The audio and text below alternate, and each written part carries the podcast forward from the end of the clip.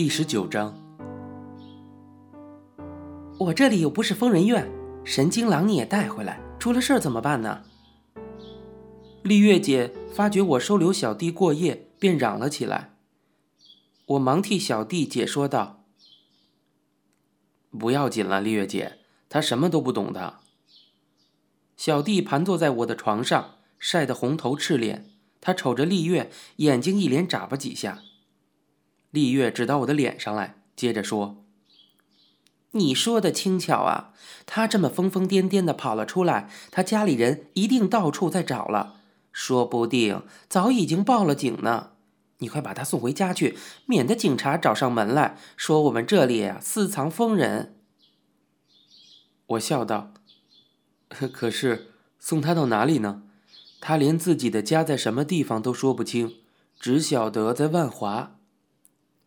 丽月狠狠地瞪了我一眼，一屁股便坐到了小弟身边，打量了他一下，然后笑脸哄着他说道：“来，小弟，告诉丽月姐听，你的家在哪里呀？万华哪条街？是不是广州街？有个大庙叫龙山寺的，你晓不晓得？”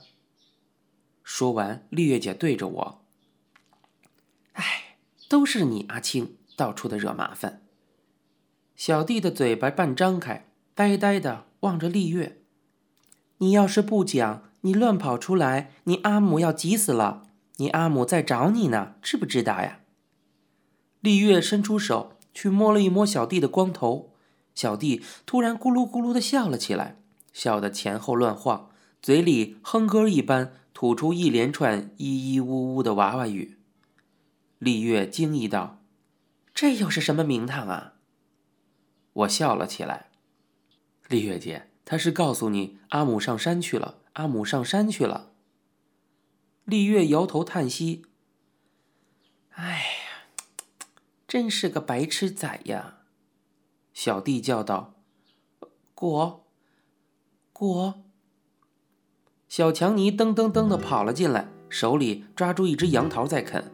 欧巴桑跟在后面，气吁吁的，肚子挺得老高。小弟一咕噜地爬了下床来，伸手要抓去小强尼手里的那只杨桃。小强尼赶快躲到欧巴桑身后去。欧巴桑扬手便要打，说道：“小孩子的东西你也来抢啊！”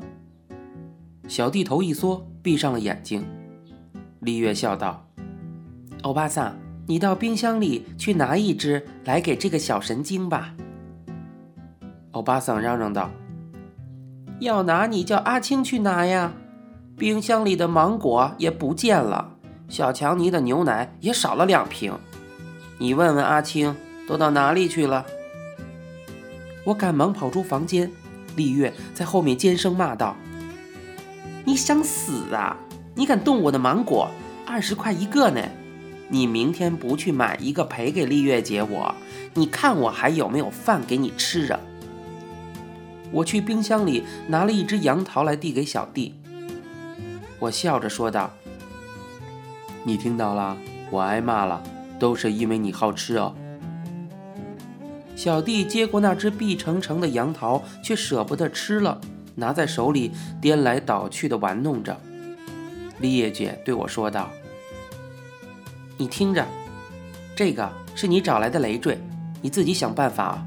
今夜你快把这个小神经给我送走，送到哪里我不管，送到警察局也好，神经病院也好啊！”我陪笑道：“ 丽月姐，你是个好心人呢。今天已经很晚了，就让这个小家伙在这里再过一夜吧。”明天我去报警，让警察把他带走就是了。丽月摇手道：“哎呀，不行不行，你和小玉两个小玻璃住在我这里，已经给我招来不少麻烦了。要的人也来了，打架的人也来了，现在又加上这么一个白痴仔，我自己也要疯了。何况你上个月的房租三百块还没有交清，还敢留人呢？气得我连你一起撵出去啊！”我拍着胸脯说：“我保证，丽月姐，今晚我一定把钱弄来，交清房租，这下总可以商量了吧？丽月松了口气，说道：“你把钱弄回来再讲。”说完，丽月姐斜眼瞅着我，扑哧的笑了一下。今晚的线可以放长些啊，钓条大金鱼回来。我离开时，跟欧巴桑讲了许多好话，要他照顾一下小弟，回头有剩菜剩饭的给他吃。欧巴桑不以为然。天气这么热呀，还要我去服侍那个小神经狼？拜托嘛，欧巴桑，我买斤荔枝回来给你吃好不好？欧巴桑吃荔枝啊，一次可以吃五斤，有一次吃的流了鼻血，只得买凉茶回来喝。欧巴桑接着说：“你要买就买新鲜的啊，嗯，上次那些生虫的也拿回来。”我赶到公园里，找到我们师傅杨教头，他和原始人阿雄仔坐在莲花池的石杆上，肩并着肩，一个庞然巨物，一个胖成一团。我赶紧过去向杨教头伸手借钱，借五百块。我笑着叫道：“师师傅，实在有急用，过两天一定奉还。”杨教头怒斥道：“我开银行的吗？”个个都向我来讨钱，你这样吧，我来替你想条活路。你呀，先到大世纪去等我，我替你去请位财神爷来。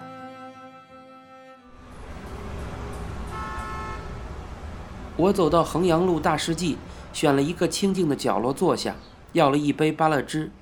大概等待半个钟头后，杨教头带了一个人来了，他叫那个人坐在我身边，自己坐在我对面。这是赖老板，杨教头介绍道，然后朝那个姓赖的挤了一下眼睛，笑道：“嗯，怎么样，赖老板？我说的不错吧？这个少年可还是很标致的哟。”那个姓赖的挪了一下身子，歪着头朝我上下打量起来。他是个四十上下的肥硕男人，一张赤红的猪肝脸，在玫瑰红的灯光下闪着亮湿的油汗。他的头发剪得短短的，其中间分开，烫过了，起着细致的波纹。他身上穿着一件玉绿金线的泰国丝绸香港衫，便把肚子给箍了起来。他那左手肥秃的无名指上戴着一枚厚重的方金大戒。他打量我的时候，一双肿泡的眼睛挤满了笑意。我低下头去，无字吸着自己的芭乐汁。阿青啊！赖先生就是西门町永昌西装店的大老板哦。杨教头向那个姓赖的也努了努嘴，接着说：“人家赖老板要送你一条西装裤呢，定做的。你的腰围几寸呢，小弟？我来替你量量。”那个姓赖的趁势伸手过来捏了我的腰一把，我赶忙闪开了。他和杨教头呵呵的笑了起来。姓赖的笑道：“一身的肌肉嘛，练过功夫吗？哎，我这个徒弟的童子功很不错呀，差不多练的金刚不坏之身了。”杨教头说着，跟那个姓赖的又纵声的笑了起来。杨教头弹了下指头，服务生端来了两瓶啤酒。你自己说吧，小弟。那个姓赖的拍了一拍我的肩膀。你要马海还是要达克隆的呀？我一直低着头在嗦着吸管。杨教头带我答道：“我看来条奥龙的吧。上次我到你们永昌看到新到了一批奥龙的西装料，很不错哟。夏天凉爽。我本来想做套西装的，一问，嚯嚯，四千五百块，吓得我赶忙溜掉了。你们大店的西装啊，咱们是做不起的。”杨教头长长的叹了一口气，非常遗憾的模样。姓赖的拍了一拍胸，回应道：“杨师傅要套西装还有什么问题呀？这点小意思，我们永昌还送得起。明天早上我在店里，杨师傅来量身就好了嘛。”杨教头低下头去，无奈的瞄了一下他圆溜溜水桶似的腰身，回应道：“嚯，我这身材恐怕贵店要吃点亏嘞。姓赖的轻身上前，在杨教头耳际悄声地问道，一双肿泡的小眼睛却向我一溜。他说：“杨师傅，你看我们对号吗？”我这个徒儿十八般武艺，样样俱全呢。杨教头跟那个姓赖的又挤眉眨眼了一阵。突然间，我感觉到我的大腿上痒麻麻的，有毛虫在爬动一般。是姓赖的一只手从桌底下伸了过来，几个手指慢慢的往我腿上爬上来，我感到全身汗毛一张，伸了手去，一把攥住了那个姓赖的那只肥秃秃、戴着方巾大戒的手掌，提上来往桌上一拍，拍的啤酒瓶都蹦跳了一下。师傅，我先走了。我豁然立起身来，头也不回的便急急的往大世纪门口走去。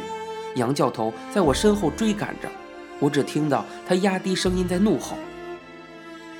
您现在收听到的是由白先勇先生原作、一辆松鼠播讲的《镊子》。